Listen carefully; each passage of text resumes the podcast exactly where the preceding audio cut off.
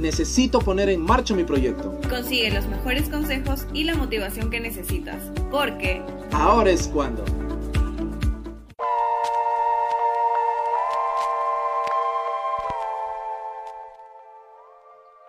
Hola, ¿qué tal? ¿Cómo están? Muy buenas tardes y bienvenidos a un programa más de Ahora es cuando, su programa favorito para todos los emprendedores que están en busca o tienen en mente esa idea de proyecto o emprendimiento que de repente tienen algunas dudas. Bueno, hoy tenemos un programa muy, muy chévere, realmente me emociona porque tenemos a una invitada increíble. Vamos a hablar acerca del incremento de ventas, cómo vender de manera estratégica y correcta. Así que tenemos a María Fernanda Castro en el bloque número 3 para conversar un poquito acerca de eso y responder todas sus preguntas.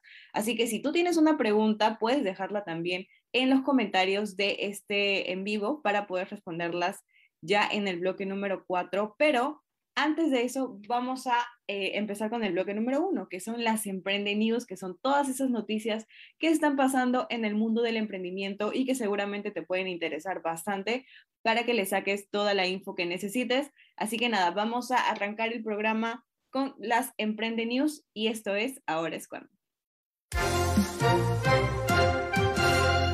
¿Quieres saber lo que hacen los demás emprendedores? Conoce las últimas en el mundo del emprendimiento estas son las Emprende News.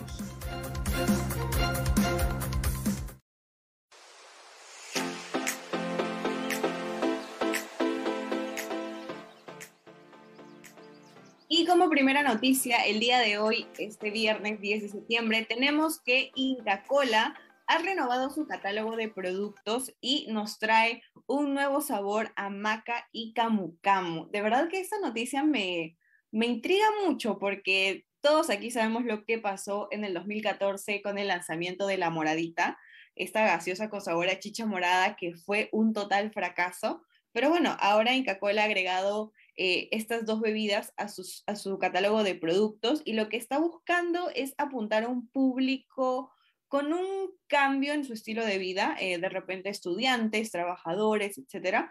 Y bueno, la bebida ha sido titulada con el nombre de Inca Power, así se llama esta bebida. Ustedes ya la han probado, yo todavía no, pero eh, tengo algunos amigos que ya la han probado y hay como diferentes eh, opiniones. Algunos dicen que sí, otros dicen que no, pero bueno, esta bebida energética, de hecho, así se ha autodenominado, eh, tiene una diferencia en el, diseño. Es muy diferente, de verdad. No es como la Inca Cola normal, sino que realmente han eh, hecho como una fortaleza en toda esta identidad de la nueva Inca Power. Así que nada, habrá que esperar a ver qué dicen, qué dicen los medios, qué dice la gente, las opiniones.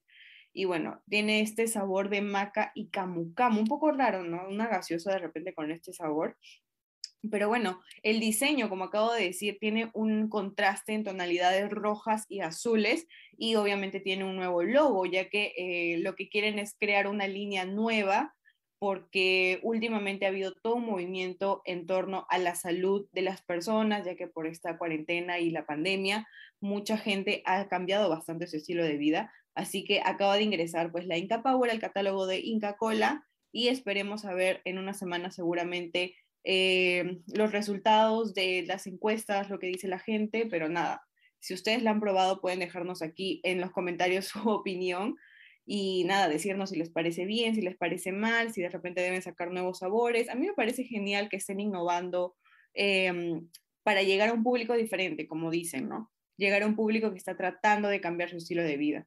Así que nada. Y la segunda noticia es que Cusqueña, la marca de cerveza, refuerza el posicionamiento de su marca a través del sector gastronómico. Esta noticia es muy chévere ya que Cusqueña ha anunciado eh, este programa llamado Maestros del Sabor, un programa de cocina al estilo de chef, eh, Masterchef en otros países, y bueno, la razón de, esta noticia es porque ya se anunció la segunda edición, como la segunda temporada. Y bueno, el, programa ha sido un éxito.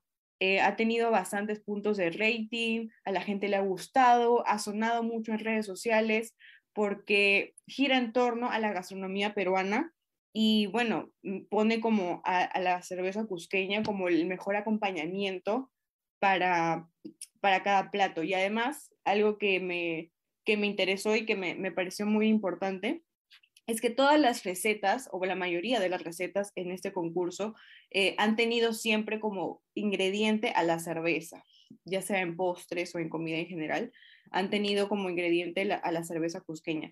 Bueno, Maestros del Sabor es el nombre de esta campaña, programa que ha lanzado eh, Cusqueña, que en realidad salió el año pasado, pero ya es hasta este año que ha estado sonando aún más. Se transmitió en Latina y también en YouTube. Eh, y bueno, ha tenido más de 600 mil visualizaciones en todo, todo este tiempo. Los, los, capítulos han tenido bastante acogida y han habido ocho eh, reconocimientos de cocineros porque el ganador de este programa se iba a llevar 50 mil soles. Así que imagínense, ha sido toda una locura. La gente ha tenido una buena acogida. Y bueno, el objetivo, como dije, de la campaña fue reforzar el posicionamiento de la marca de una manera un poco diferente con el tema gastronómico. Mucha gente em, eh, como que relaciona a la cerveza con la comida peruana. Tiene mucho, una relación muy, muy fuerte que, bueno, ahora Cusqueña lo ha llevado a otro nivel. Y bueno, para esta ocasión la estrategia ha sido más que nada que en todos los programas siempre la, la cerveza cusqueña ha tenido que resaltar de alguna u otra manera ya sea siendo el, acompañamiento principal o, como acabo de decir, uno de los ingredientes. Y de manera de repente eh, inconsciente uno ya lo relaciona y se le queda. Este posicionamiento que ha creado Cusqueña me parece muy, muy genial, es una forma muy, muy buena, una buena estrategia realmente de, de hacer que la marca vuelva a sonar y se quede en la mente de los consumidores, porque de esta manera pues incentiva el consumo mejora su posicionamiento y a la vez pues termina apoyando al sector gastronómico en estos tiempos de pandemia. Así que me parece genial esta noticia. Cuando la, cuando la leí me pareció increíble y dije tengo que compartírselas.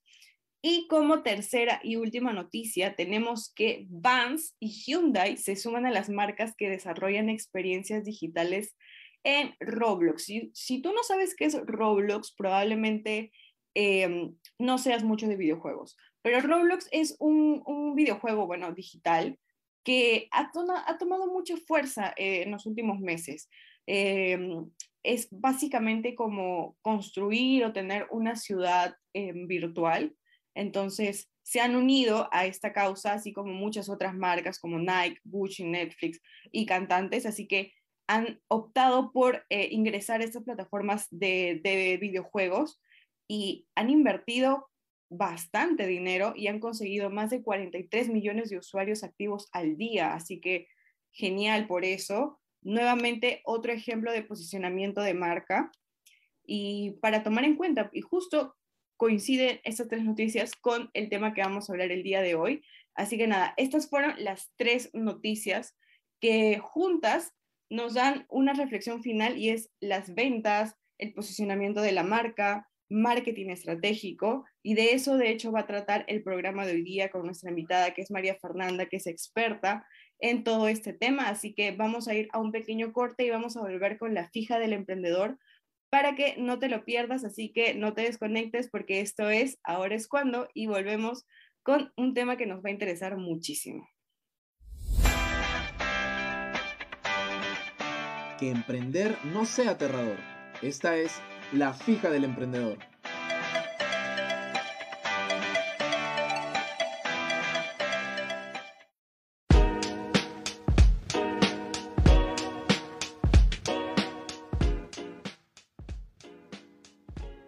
Volvemos aquí en Ahora es cuando, en el bloque número 2, en donde vamos a hablar un poco acerca de la fija del emprendedor. Y como dije al inicio del programa, la fija de hoy es el incremento de ventas y un marketing estratégico para tu emprendimiento.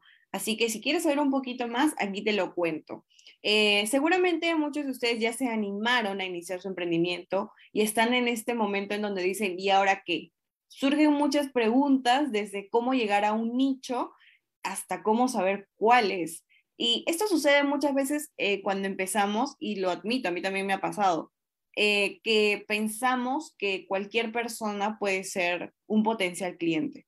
Eh, es normal porque la idea en un principio siempre es querer vender lo que estamos ofreciendo, ya sea un producto o servicio. Sin embargo, a medida que vamos avanzando, eh, que van pasando los meses, que nuestro emprendimiento empieza a crecer un poco más, eh, surge una palabra que seguramente también han escuchado que se llama segmentar. Porque cuando nosotros, nuestro emprendimiento va creciendo, empezamos a definir un estilo, una, una identidad, una esencia.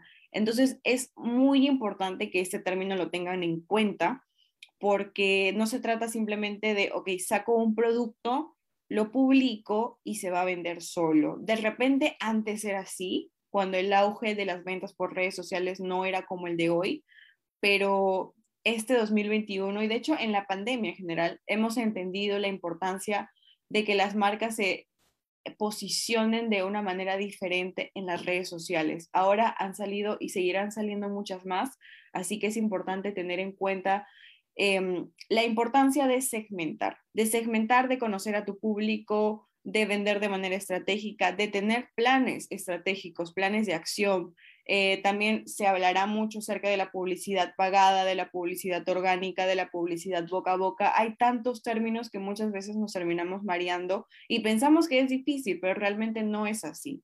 Em, cuando uno inicia un emprendimiento, siempre quiere saber a quién le vendo, cómo vendo, quién es mi, nicho, quién es mi potencial cliente, hombres, mujeres, eh, jóvenes, adultos, niños, adolescentes. Entonces, surgen tantas preguntas que muchas veces es difícil aterrizarlo, pero en el programa de hoy lo que queremos hacer es hablar un poquito más acerca del tema de las ventas, porque me parece algo que mucha gente a veces tiene una duda, y lo digo porque yo también en su momento lo tuve. Sentimos a veces que nos estancamos porque no vamos de repente por un camino específico, sino que vamos probando, lo cual no está mal, no digo que esté mal, eh, es importante porque también te ayuda, te ayuda como, como emprendedor y le ayuda a tu emprendimiento a definirse.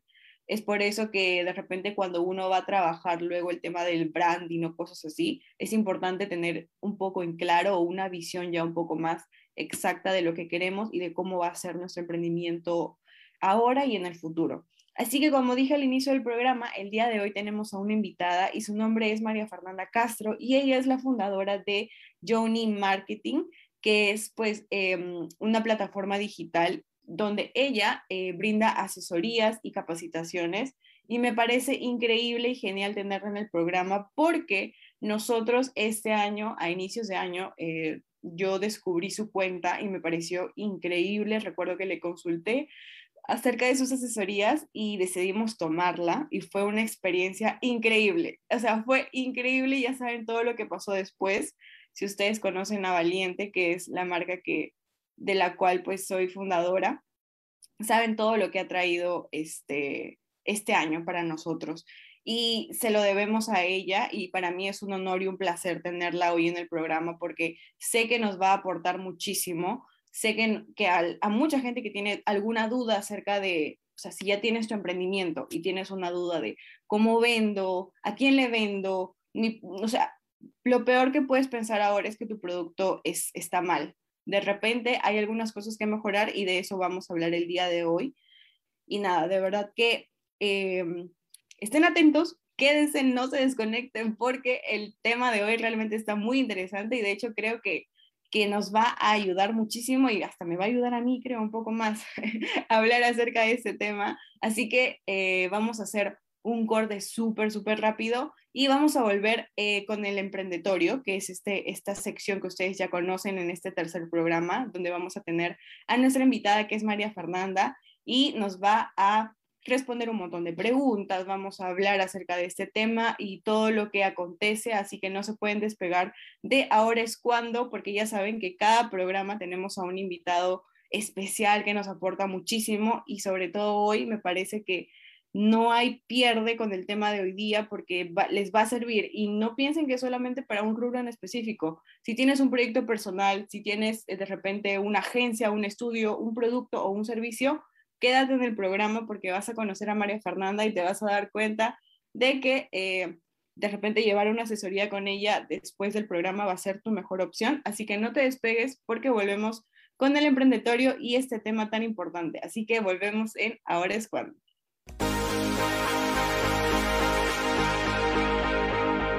Bienvenido al Emprendetorio, la sección que todo emprendedor necesita oír.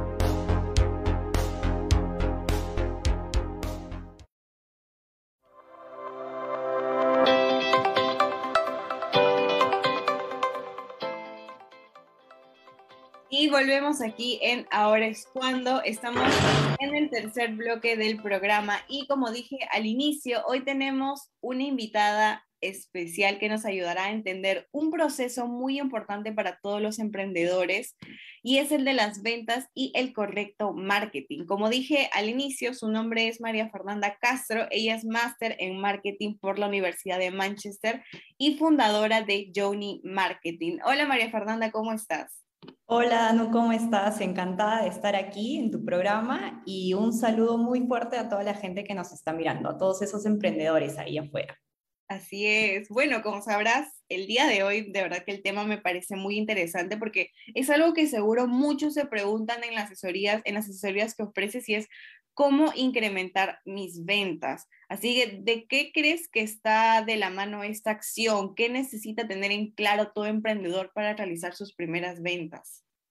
Definitivamente. Normalmente a mí cuando me contactan para las asesorías, el problema o la queja, mejor dicho, más frecuente, es justamente mis ventas están bajas. ¿Cómo hago para potenciar mis redes sociales, mis canales de comunicación para poder incrementar las ventas? Pero ahí el problema no solamente es que podemos atribuirle eh, una baja en las ventas, por ejemplo, simplemente a nuestros canales de comunicación.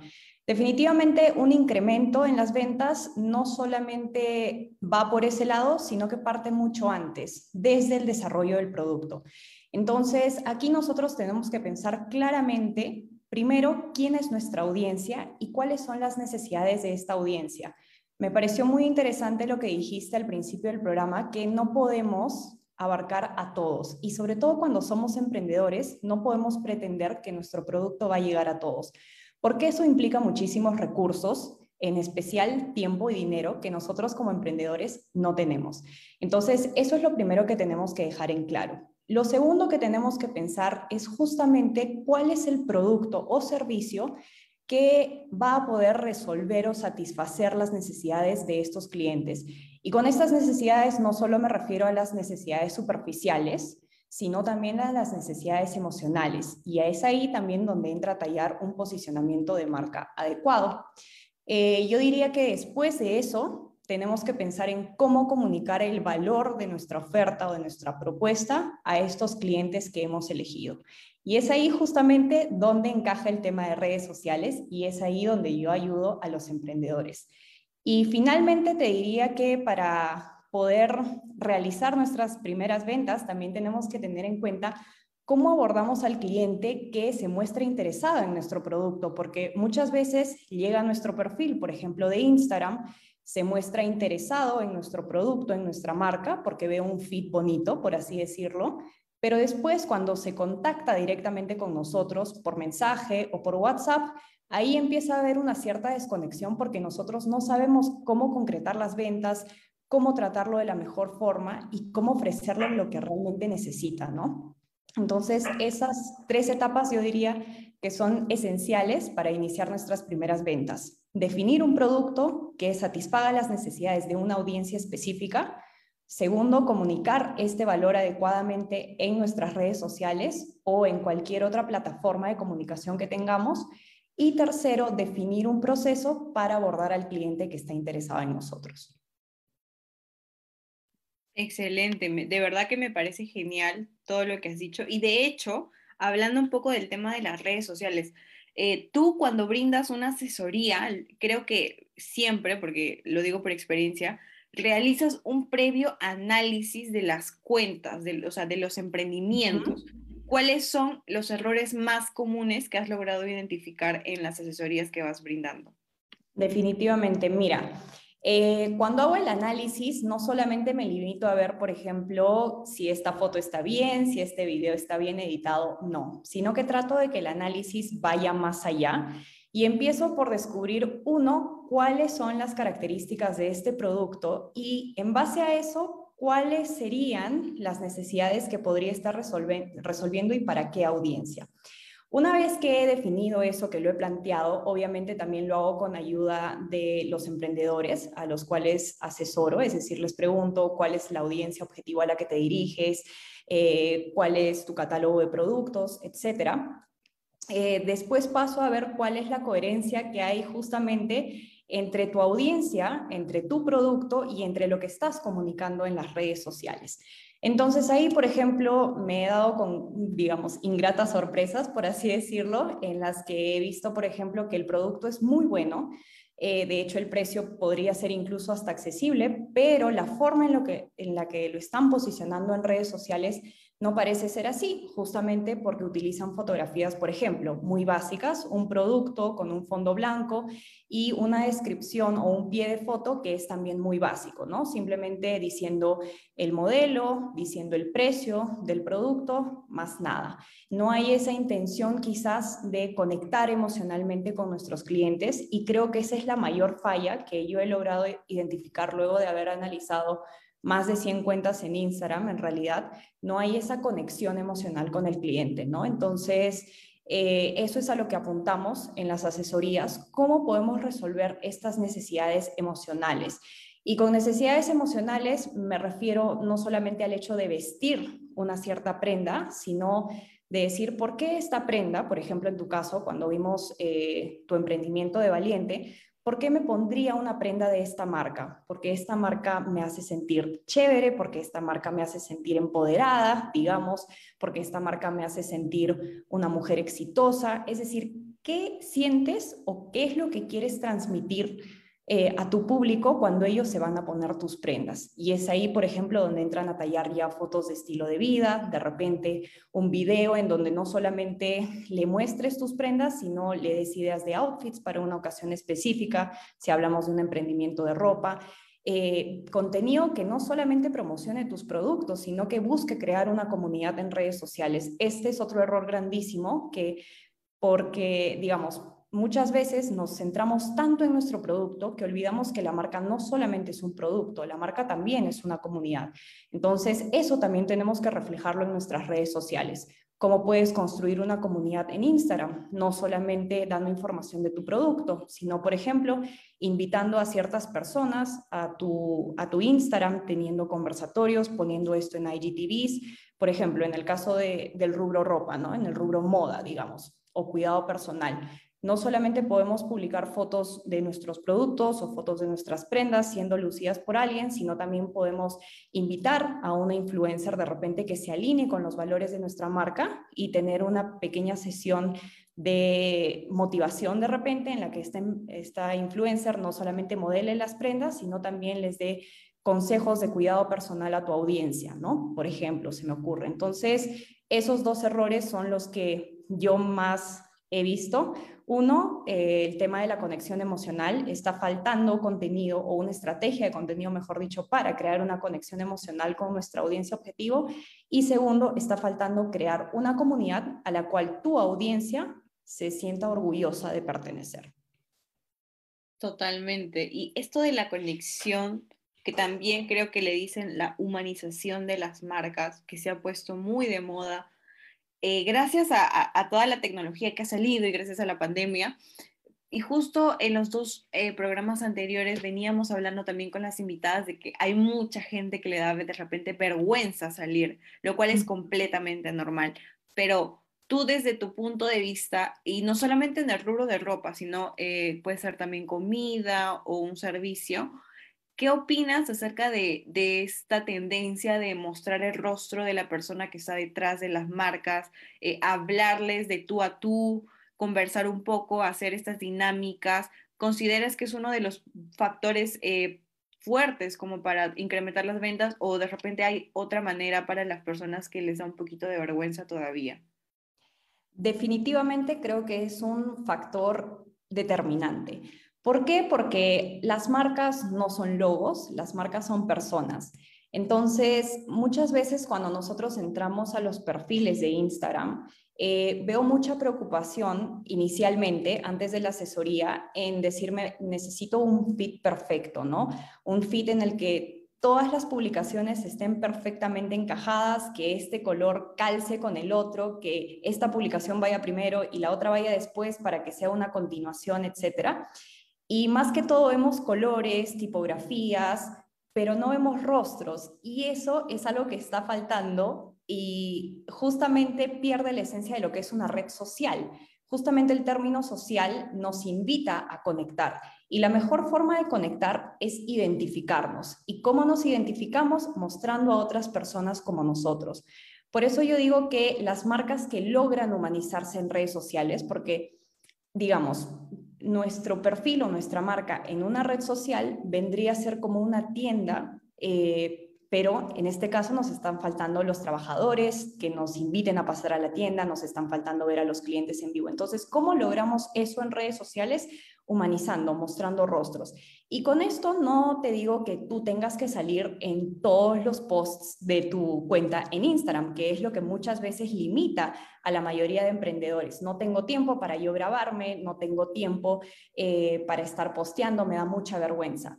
Pero tú puedes encontrar a otras personas, puedes hacer colaboraciones con otras personas, puedes empezar con tus amigos más cercanos que van a estar felices de apoyar tu emprendimiento, de modelar para tu emprendimiento, porque ellos creen en los valores de tu marca.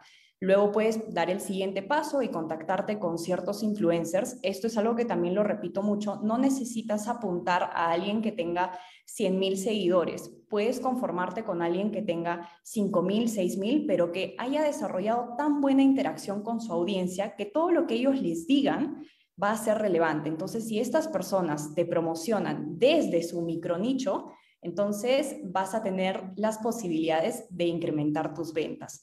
Después ya puedes dar el siguiente paso, quizás contactando a alguien que tenga 15 mil o 20 mil. Otra forma de humanizar la marca eh, es también invitando, como te digo, o a ciertos personajes que no necesariamente son influencers de repente, pero es alguien con los que, cuales tú crees forman parte de ese perfil de tu marca, ¿no? Entonces, en, tu caso, por ejemplo, me parece excelente que hagas colaboraciones quizás con otros emprendedores porque al final las personas eh, que son parte de tu comunidad, de tu marca, se identifican contigo y podrían identificarse con esta otra persona que es una emprendedora, ¿no? Entonces, es importantísimo humanizar las marcas y yo creo que es importantísimo mostrar rostros, que nuestros perfiles en redes sociales no se queden estáticos, que no prioricemos el tema del el perfeccionismo quizás de los colores o las tipografías, sino que tratemos de humanizar lo más que se pueda.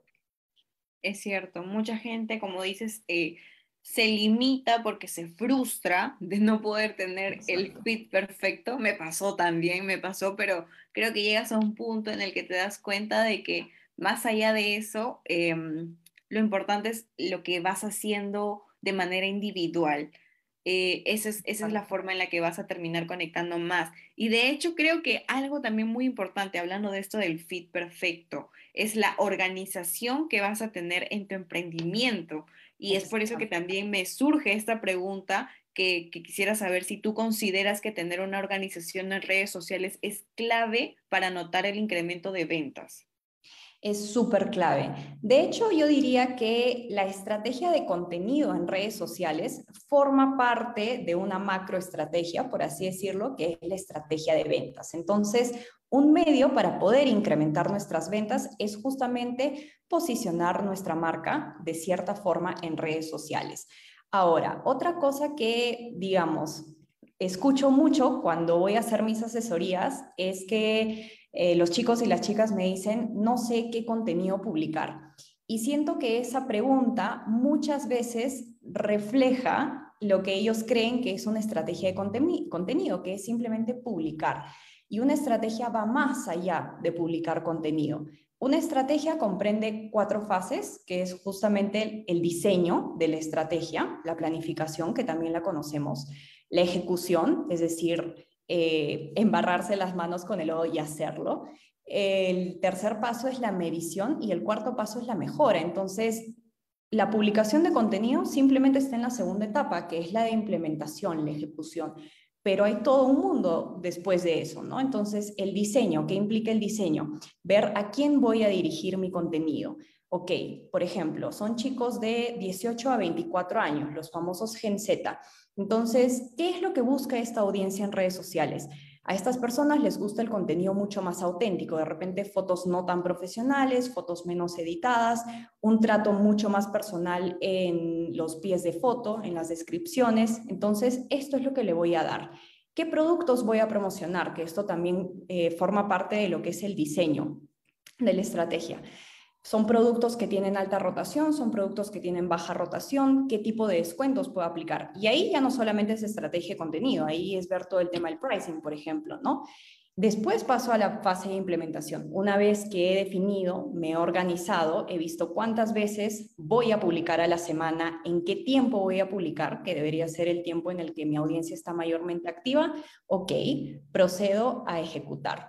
Luego de haber ejecutado, tengo que medir mis resultados, porque muchas veces pasa, y hasta a mí me ha pasado que yo me he olvidado, he posteado, eh, me he esforzado muchísimo en la edición de, mis publicaciones y luego no mido los resultados, es decir, no mido cuál ha sido el engagement de estas publicaciones, no sé cuántos likes, qué comentarios me han hecho, no sé cuántas veces la gente le ha dado guardado mis publicaciones, entonces no sé cuál es el contenido que me está funcionando mejor. No sé cuál es el contenido que ni siquiera debo repetir, porque muchas veces pasa eso.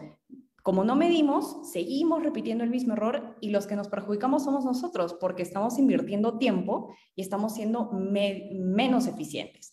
¿No? Entonces, si no medimos, no podemos mejorar. Y justamente la cuarta fase de una estrategia es eh, implementar los cambios, ¿no? Si veo que esto no me está funcionando, si veo que necesito publicar más veces por semana para tener una mayor interacción, pues lo implemento de nuevo y rediseño mi estrategia. Entonces, es un ciclo y definitivamente en este ciclo eh, va a denotar una organización. Y esto es clave para poder surgir en redes sociales, para poder tener mejores resultados y sobre todo que estos resultados repercutan en nuestras ventas. ¿No? Eso yo creo que es lo más importante. Claro, totalmente. hay mucha gente que, sobre todo cuando recién inicias y, tienes ganas de venderle a todo el mundo, eh, pasa, pasa que, que, no te das cuenta de, de, la importancia de ir paso a paso y, bueno, como acabas de decir, tomar en cuenta estas estrategias de manera correcta que te van a ayudar a crecer, eh, no necesariamente súper rápido, pero sí de, forma ideal o correcta, como, como se dice. Me parece genial. Y antes de ir a un corte, quiero anunciar que en este, en este próximo bloque vamos a responder las preguntas de la gente. Así que si tú tienes una pregunta, también puedes dejarla en los comentarios para que María Fernanda pueda asesorarte un poco más y conozcas más acerca de lo que ofrece en Joni. Así que vamos a ir a un pequeño corte y vamos a volver con el último bloque que es de emprendedor a emprendedor. Así que no te desconectes porque esto es ahora es cuando y el tema de hoy, por si recién te estás conectando, es el incremento de ventas y el marketing correcto para tu emprendimiento. Así que está genial ese tema y no se vayan a desconectar porque volvemos en breves. Tengo una duda, necesito un consejo. Resuelven todas esas preguntas que no te permiten avanzar. De emprendedor a emprendedor.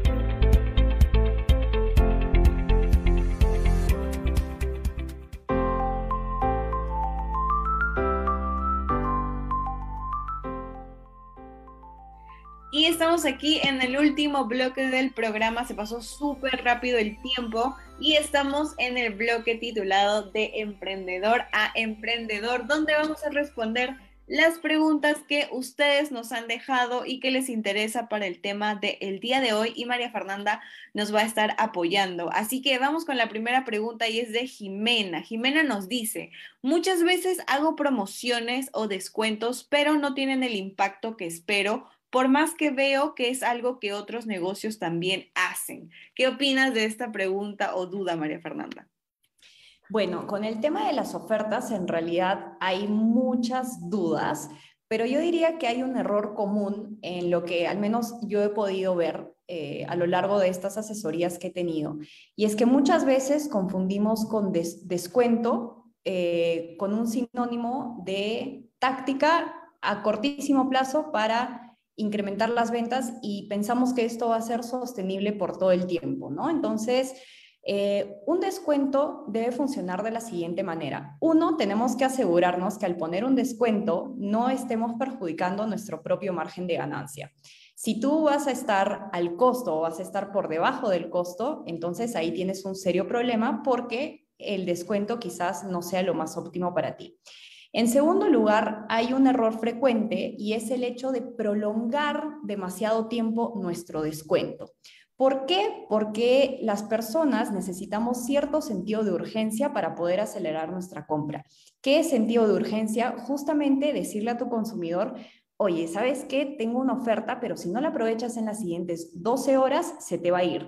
Y lo que antes te costaba 100 soles, ahorita te está costando en 19.90. Entonces, Tú al decirle eso a tu cliente a través de un descuento con un tiempo de duración limitado, eh, vas a poder reforzar, uno, el valor de tu producto, porque él va a ver justamente de que el valor es mucho más de lo que él percibía y que ahora se está rebajando y que debe aprovechar esta oferta. Y dos, que tiene un tiempo limitado para hacerlo. Entonces, la idea con los descuentos es sí, efectivamente, generar un pico de ventas y que esto quizás te permita llegar a otras audiencias que si no fuera por el descuento no te hubieran comprado.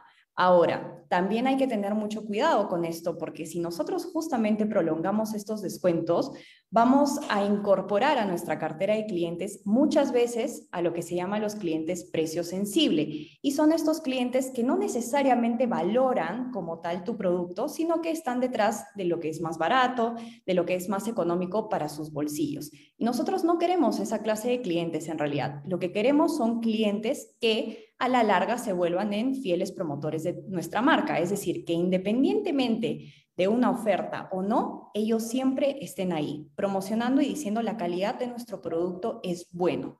Entonces, esas dos cositas hay que tener en cuenta. Uno, tener el tiempo de duración fijo, establecido, y que este sea por un periodo de duración corto, es decir, que no se extienda más allá. Diles a tus clientes, son 12 horas el descuento y son 12 horas pasan las 12 horas y, por ejemplo, un minuto y estás fuera del descuento. Tenemos que ser coherentes con eso. Y segundo, ver el tema de la rentabilidad. No podemos hacer un descuento si sabemos que eso va a afectar nuestra rentabilidad, sea a corto y, a la larga, a largo plazo, justamente, valga la redundancia. Y también la forma en la que lo comunicamos. Ahora que, ahora que hablábamos de las redes sociales, es importante saber cómo comunicar un descuento. Yo siempre doy eh, una pauta que es muy importante, creo yo, y es poner siempre el precio original. Muchas veces las personas solamente ponen, por ejemplo, ahora 19.90, pero se olvidaron de poner que el precio original era 99.90. ¿Qué es lo que hace esto? Decirle a tu cliente, este es el verdadero valor de mi producto. No te confundas, mi producto no es barato, simplemente que por un tiempo limitado le estoy poniendo un descuento. Y esto también te va a ayudar con el posicionamiento. ¿Por qué? Porque si tú pones de introducción un precio bajo o no colocas en un descuento el precio original, tu cliente corre el riesgo de decir, este, este producto es de baja calidad porque cuesta menos. Entonces, eso también es importante. Exactamente, exactamente. Y justo la segunda pregunta está muy relacionada y es un poco a la inversa. Grecia nos pregunta, siento que solo vendo cuando hago promociones. ¿Cómo puedo arreglar esto en mi negocio? ¿Qué opinas de esto, María Fernanda? Eso es justamente lo que pasa cuando has hecho de los descuentos tu modus operandi, como se diría, ¿no? Entonces, ahí lo que pasa es de que al poner descuentos con mucha frecuencia también, estás logrando poner cada vez más o atraer más a los clientes precio sensible. Entonces, ¿qué pasa? Cuando tú haces descuentos por mucho tiempo o los haces de manera muy frecuente, la gente se familiariza de cierto modo con estos precios bajos. Entonces, cuando tú subes el precio, ellos van a decir, ¿por qué voy a pagar más por un producto por el que pagué menos. Entonces, ellos asocian este precio bajo con el valor del producto. Entonces, si tú les pones un precio de 19.90 y luego les dices que es 99.90, van a decir, ¿por qué tendría yo que pagar por este producto que vale 19.90, 99 soles. Entonces ahí hay una desconexión total.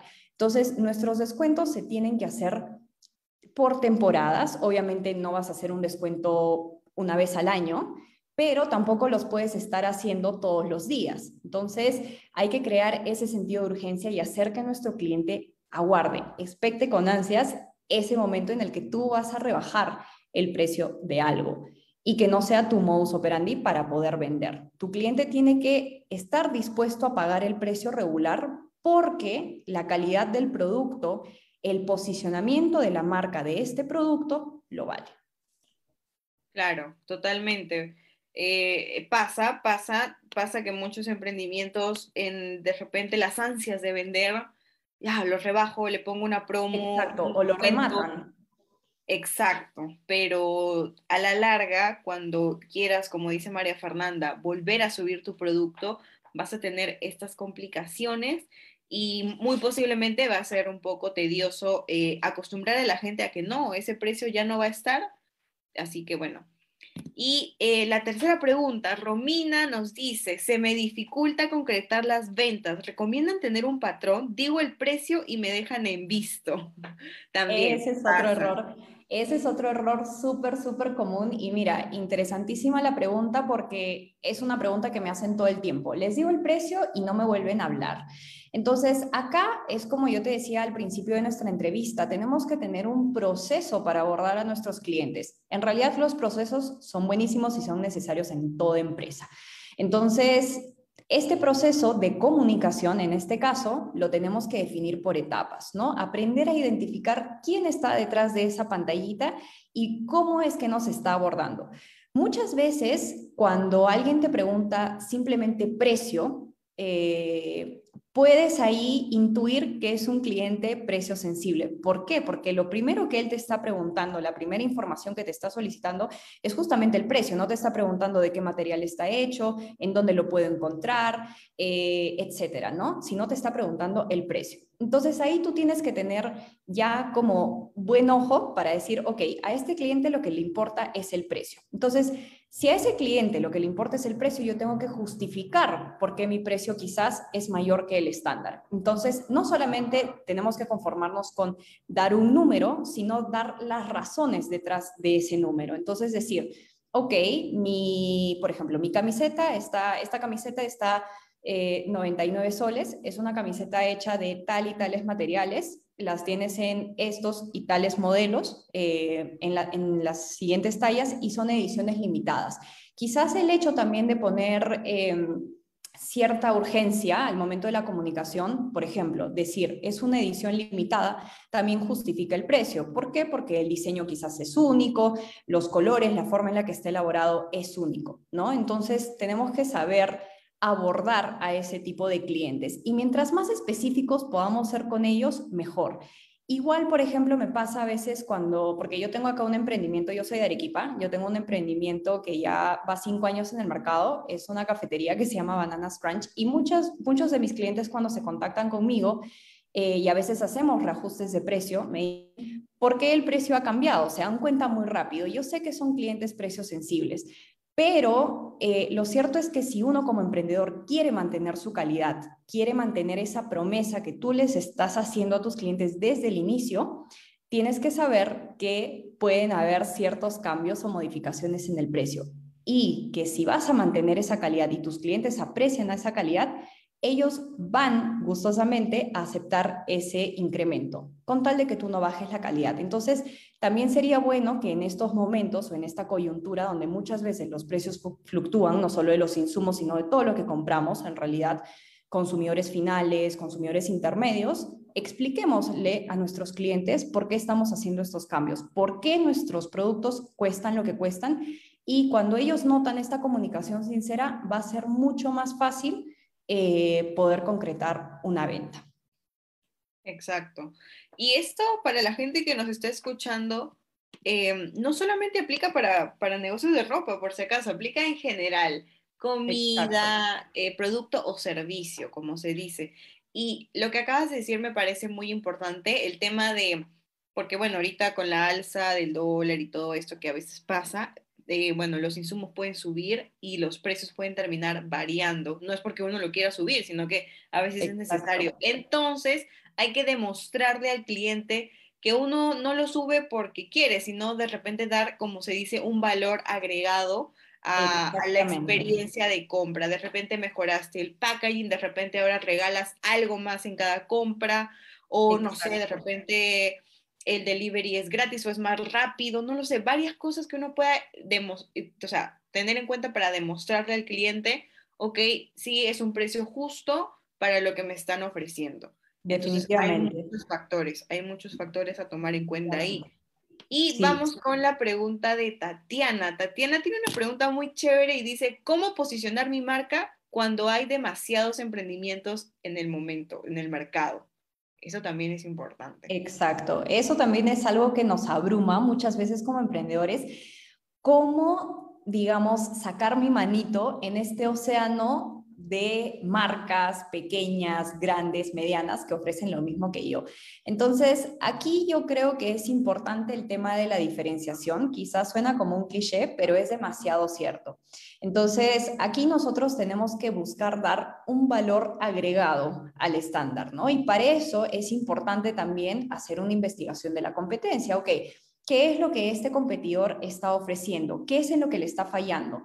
De repente tienen muy buenos productos, digamos que sea en el rubro de comida, tienen muy buenos productos, pero su atención por WhatsApp es pésima. Entonces ahí yo tengo una oportunidad para entrar. Yo voy a ser mucho más amable, mi trato con los clientes va a ser mucho más familiar, va a ser más afectivo, los voy a hacer sentir como en casa. Y adicionalmente a eso podemos copiar buenas prácticas. Si el producto de mi competidor es demasiado bueno en calidad, por ejemplo, la presentación es hermosa de, digamos, los los productos de, comida, entonces yo también me voy a esforzar por hacer un buen trabajo en eso. Pero tiene que haber algo en cada emprendimiento que te haga diferente al resto. Y siempre lo hay.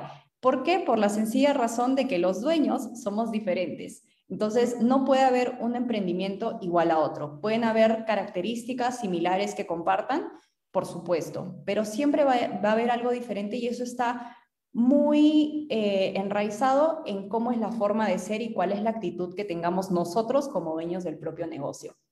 Entonces, posicionar tu marca es simplemente definir qué es aquello que te va a hacer diferente y comunicar eso apropiadamente en redes sociales. Por ejemplo, si eres una persona, continuando con nuestro ejemplo anterior, si tú has decidido marcar la diferencia con un trato excepcional a tu cliente, ¿cómo demuestras esto en redes sociales? Escribiendo pies de foto increíbles, súper personalizadas, respondiendo a todos los comentarios que te hagan en las redes sociales, likeando todo, conectando con tus clientes, siendo eficiente al responder los mensajes, rápido, preciso, eh, etcétera, ¿no? Entonces, ese distintivo que tú tienes como emprendimiento se tiene que notar en todo aquello que hagas, en el tema operativo, en el tema de comunicación, etcétera. Exacto. Y eso que dices de que cada emprendimiento es diferente porque cada persona detrás es diferente, me parece cierto. O sea, como dicen, cada persona es diferente y lo vas a demostrar en tu emprendimiento porque todos tenemos una esencia diferente. Y algo que también conversaba con la invitada de la semana pasada es que hay que explotar eso aún más. Si, si por ejemplo, en mi caso, ¿no? Valiente, siento que es una marca de ropa que hay, ha logrado, como, como dices, levantar la manito en este mar por em, la esencia de colores que tiene muy marcada, la gente lo relaciona, me dice mucho como, yo veo muchos colores y me acuerdo de Valiente porque, porque sí, siempre estoy tratando de reforzar esa identidad, no es fácil, no es fácil porque también somos un emprendimiento pequeño, pero sí siento que lo hemos podido lograr de cierta forma y bueno, se ve reflejado, ¿no? Siempre cuando vamos a comunicarnos lo hacemos con toda la alegría del mundo, con un montón de colores, eh, como dices, hasta la forma de escribir personalizada influye mucho en la decisión de compra del cliente.